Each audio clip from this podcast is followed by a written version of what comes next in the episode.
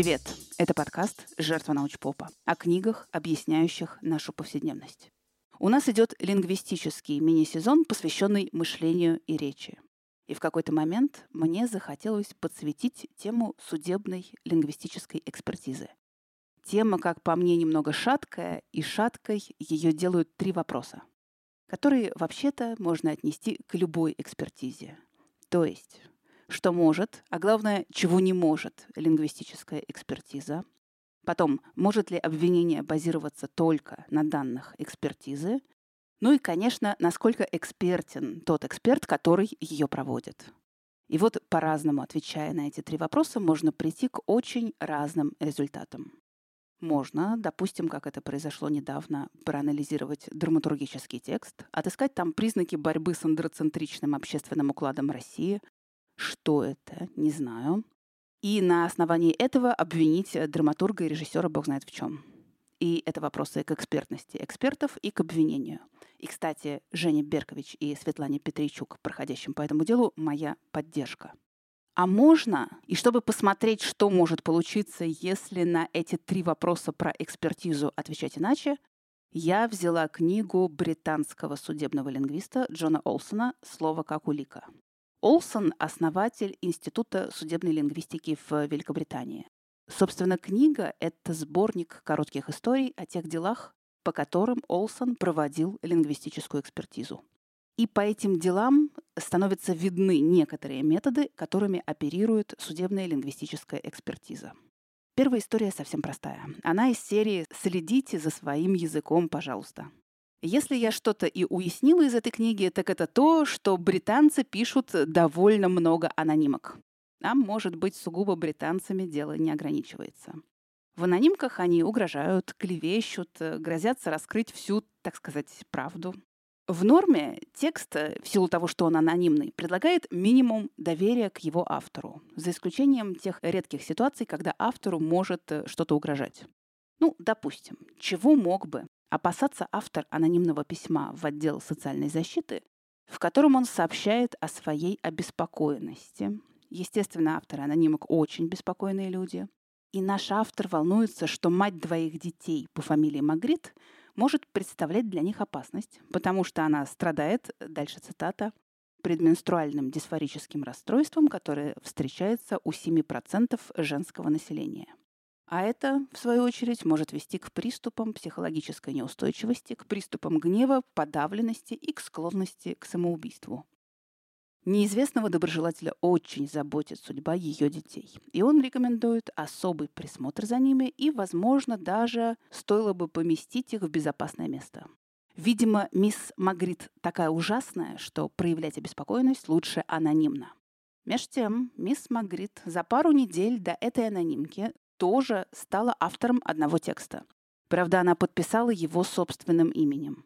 Это была жалоба в ассоциацию психотерапевтов, которой принадлежал некий доктор Пиквик. Это терапевт, к которому обратилась МакГрид и который позволил себе на сессии домогательства, высказывания и прикосновения. Ну, в любом случае, это было нарушение профессиональной этики. Есть ощущение, что между двумя этими жалобами в соцслужбы и в ассоциацию психотерапевтов существует какая-то связь. И задача экспертизы была проверить версию, что автором анонимки в соцслужбы является доктор Пиквик. Проблема в том, что лингвистической экспертизе придется иметь дело с довольно коротким текстом. Правда, в помощь эксперту нашлись еще несколько текстов за авторством доктора Пиквика. Его письмо в профессиональную организацию с описанием метода своей работы и рассказом о своем развитии как психотерапевта. И еще его записи с той самой злополучной сессии с мисс Магрит с последующим отчетом об этой сессии. Документов не так много, но лучше, чем ничего. И объединяло их между собой то, что у всех у них была профессиональная модальность, профессиональный язык, терминология. И, кажется, даже что-то родственное засквозило в документе, в котором, по идее, не должно быть ничего терминологического в документе, адресованном широкому кругу неподготовленных читателей, то есть в анонимке. Там тоже присутствовали фрагменты текста в профессиональной модальности. Предменструальное дисфорическое расстройство, которое встречается у 7% женского населения. Если отвлечься от этого конфликта, если представить, что наш анонимный доброжелатель искренне хочет всем принести благо и предоставляет правдивую информацию, то какого рода человек может знать такие подробности о другом человеке? В приятельском кругу люди явно же не говорят друг другу, слушай, у меня тут э, предменструальное дисфорическое расстройство, прикинь. Информацией столь личного свойства может обладать специалист, помогающий профессии. И следы специалиста раскиданы по всему тексту анонимки. И потому, как он употребляет слово behaviors вместо behavior, и потому, как он воспользовался термином из психиатрии. И, кстати, теория о дисфорическом расстройстве считается среди психиатров очень спорной, но для неспециалистов звучит весомо. Но убедительнее всего выглядело сопоставление текста отчета о сессии с мисс Магрит с текстом анонимки. Характеристики в адрес мисс Магрит как будто бы перекочевали из отчета психотерапевта в анонимку, но они стали более цветистыми. Скачки настроения превратились в резкие и непредсказуемые скачки настроения, Булимическое поведение превратилось в булимию и признаки странного поведения, и так еще полдесятка неслучайных совпадений. Плюс совпадала одна особенность орфографии. Насколько вескими могут быть такие доказательства? Они как будто сужают круг подозреваемых, но они не указывают на конкретного человека.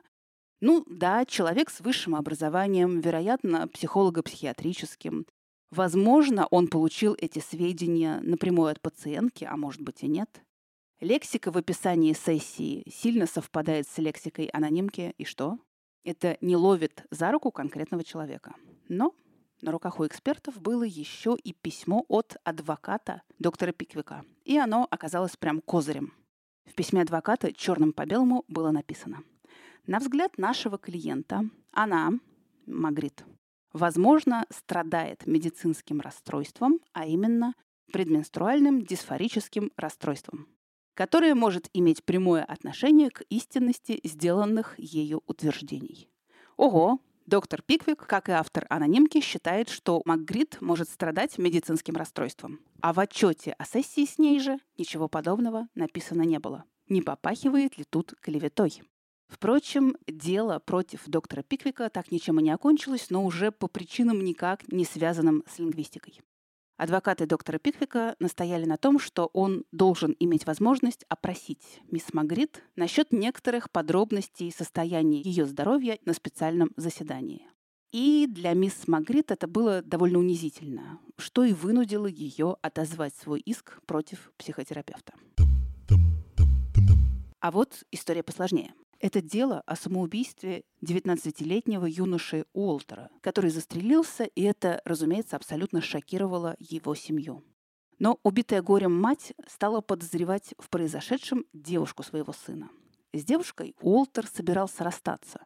Он заметил, что ее семья участвует в каких-то мутных противозаконных делишках и опасался, что в эти делишки втянут и его. Но девушка умоляла ее не бросать, и тут вдруг внезапная смерть. Уолтер оставил прощальную записку. И задача лингвистической экспертизы была в том, чтобы определить авторство. Писал ли ее сам Уолтер или кто-то другой. И снова частая проблема судебной лингвистики. Приходится иметь дело с не очень длинными текстами. А в нашем случае все усложнялось еще и тем, что текст предсмертной записки оказалось невозможно сличить с другими текстами, написанными Уолтером. Он не вел дневников, не писал объяснительных и не оставил никакого текстового следа, кроме своей предсмертной записки. В этом случае пришлось смотреть не на конкретный текст, а на то, существуют ли общие черты у жанра предсмертных записок. И да, оказалось, что в суицидологии есть исследования на эту тему. В частности, Эдвин Шнейдман исследовал несколько сотен предсмертных записок, но не только как тексты сами по себе. Он помещал их еще в контекст отношений погибших с их окружением. В исследованиях Шнейдмана прослеживалось два четких тренда. Первый касался самого суицидального состояния. Оно было результатом крайнего напряжения человека и одновременно как будто его туннельного зрения, Человек был настолько сфокусирован э, сам на себе, на своем состоянии, что это выглядело уже как патология. Создавалось ощущение, что проблема настолько завладела человеком, что она ему застит взгляд. Второй тренд касался родственников погибшего. Конечно, они испытывали непонимание и беспомощность. Но эти чувства основывались не только на шоке от внезапного, по их мнению, поступка. Они еще базировались на по-прежнему доминирующем в обществе убеждении, что завершить свою жизнь таким образом может только трус, слабак или ненормальный. Человек, который не способен принять жизненный вызов. И Шнейдман с коллегами провели любопытный эксперимент. Они отобрали среди своих пациентов группу, которую попросили написать предсмертные записки. Не от своего имени, а от имени какого-то воображаемого человека. Общего канона предсмертной записки не существует. Более того, все, что мы, мы — это те, кто не сталкивались с этим в реальной жизни, знаем о жанре предсмертной записки, мы знаем из литературы и кино, то есть из выдуманных текстов. Что получилось при сравнении реальных и фальшивых предсмертных записок? Авторы фальшивых записок чуть чаще просят у всех прощения, чем авторы реальных. Но это не очень значимое различие. А вот э, то, что оказалось действительно значимым, так это, что в реальных предсмертных записках авторы часто говорят о том, как они любят своих близких. Кроме того, в реальных записках много конкретных предписаний. Что должны делать конкретные люди после смерти автора? И оказалось важным то, каким способом авторы записок говорят о своем решении. В реальных записках это было «мне плохо», «не могу принять», «не могу больше терпеть». Зато в фальшивых предсмертных записках речь всегда идет о собственной слабости, о трусости или даже о невменяемости. И еще там много о погибели и скором конце. В реальных такого нет. Видимо, авторы фальшивых предсмертных посланий пытаются во время написания все еще осмыслить э, то, что для реальных людей и так понятно. Причем осмыслить сквозь призму общественных установок. И вот теперь, зная то, что мы знаем, мы читаем предсмертное письмо Уолтера. Пожалуйста, отдайте мои вещи Майку и Питу. Пит и Майк — это братья Уолтера. Скажите им, что я их очень люблю. Майк, приятель, из тебя вырастет отличный парень. Ты хорош в спорте, красивый, очень смышленый. Прости, что я всегда тебя подкалывал, но это всегда было в шутку. Я люблю тебя всем сердцем и прошу у тебя прощения, если я тебя когда-то по-настоящему задел. Ты для меня целый мир. И Питл, ты тоже вырастешь классным. Ты самый крутой малыш, которого я знаю. Ты тоже милый и умный. Знаю вы, может, еще слишком маленькие, чтобы понять, но всегда помните, что Уолтер любит вас больше всего на свете. Мама, я благодарен за все, что ты для меня сделала. Ты никогда не ругала меня без причины и всегда помогала мне. Я так тебя люблю. Пожалуйста, прости меня, мне так жаль. На свете нет мамы лучше тебя. Знаю, я, наверное, недостаточно часто это говорил, но я правда тебя люблю. Здесь есть и слова благодарности, и любви близким, здесь и прямые предписания, кому и что отдать, и как братьям Уолтера вести себя. Здесь нет ничего о смерти и скором конце. И на этом основании лингвистическая экспертиза определила, что автором записки являлся сам покойный. А вот не совсем обычный текст, он принадлежит девятилетней девочке Софии. 7.35 проснулась. Но ванную уже занял мой брат, пришлось ждать. 7.50 почистила зубы и умылась. 7.55 долго искала зеленую футболку. Вы спросите, что тут необычного? Это же просто детский дневник. А необычного здесь то, что этот дневник София пообещала ввести сотрудникам Disney UK в течение недели, а потом дать им его почитать. Что за нездоровый интерес к частной жизни девятилеток? Тем более, что помимо Софии, такие же дневники для Disney UK вели еще несколько десятков девочек. Интерес этот сугубо исследовательский. Дело в том, что британский Disney Channel решил переделать свой сайт с различными шоу, которые так любили смотреть в основном маленькие девочки. Но как переделать сайт, если ничего не знаешь об образе жизни своих пользователей? Как они живут, чем интересуются, в какой ситуации смотрят любимые шоу и как сайт вписывается в их жизнь? Такие вопросы, заданные напрямую, были бы слишком масштабными для детей. А детский дневник помогает получить на них ответ. Дневниковый метод – один из множества методов UX-исследования аудитории, которые проводятся для создания удобных функциональных интерфейсов. А профессия, которая помогает их создавать, называется дизайнер интерфейсов. И обучиться ей можно в сервисе онлайн-образования Яндекс Практикум.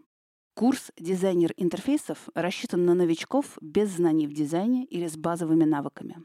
Более того, не нужно иметь графический планшет и уметь рисовать. Интерфейсы — это про логику и про потребности пользователей. Обучиться новой специальности можно в свободное от работы время, решая учебные задачки, готовя себе портфолио и получая поддержку кураторов. Яндекс Практикум готов помочь своим выпускникам с трудоустройством в штат и на фриланс. Там научат писать резюме и проходить собеседование. А еще дадут доступ к вакансиям компаний-партнеров, где ищут кандидатов именно с навыками выпускников практикума. Для записи на курс дизайнер интерфейсов переходите по ссылке в описании эпизода. А вот нетипичное дело, которым пришлось заняться автору этой книги. Это дело о плагиате, а точнее – Лингвистическая экспертиза, задачей которой было ответить на вопрос, сам ли написал Дэн Браун свой код да Винчи или сплагиатил текст умения удачливого писателя, который за этой экспертизой и обратился. Не знаю, помнит ли кто-то код да Винчи. Это такая милая детективная поделка про страшные секреты, злобную католическую церковь, которая их охраняет, спецслужбы, тайные братства и одного там искусствоведа, который все это расследует. Сюжет как сюжет, но продажи у романа были великолепные. Еще и фильм по нему начали снимать. И многие оказались обиженными на автора, Дэна Брауна. Сперва обиделась католическая церковь, потом обиделась жена. Якобы он на свои огромные гонорары покупал какой-то даме дорогостоящие подарки. И вообще, что за дама?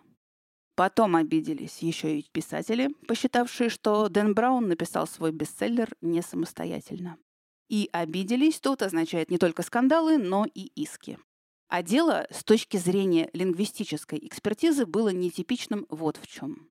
Надо было сличить большой корпус текстов, собственно, роман Дэна Брауна и трилогию другого писателя, от которого поступило обвинение в плагиате, Льюиса Пердью. И потом, что такое плагиат? Вопрос-то не праздный когда я была школьницей, а это было в 90-е, то за неимением экрана, в который можно было бы тупить во время еды, я читала газету, извините, «Московский комсомолец». А там, среди прочего, были статьи журналистки Дарьи Асламовой, которая специализировалась на репортажах из горячих точек. И привлекали меня эти репортажи тем, что нет-нет, да и попадались в них абзацы, скопированные из романов Франсуаза Саган. А Франсуазу Саган я знаю как родную. И снова благодаря чтению за обедом. И, к слову, чтение текстов Саган мне очень помогло продвинуться во французском, потому что когда дословно знаешь роман в переводе, а потом читаешь его же в оригинале, довольно легко разобраться с языком. В общем, на какое-то время я стала преданной читательницей газеты «Московский комсомолец».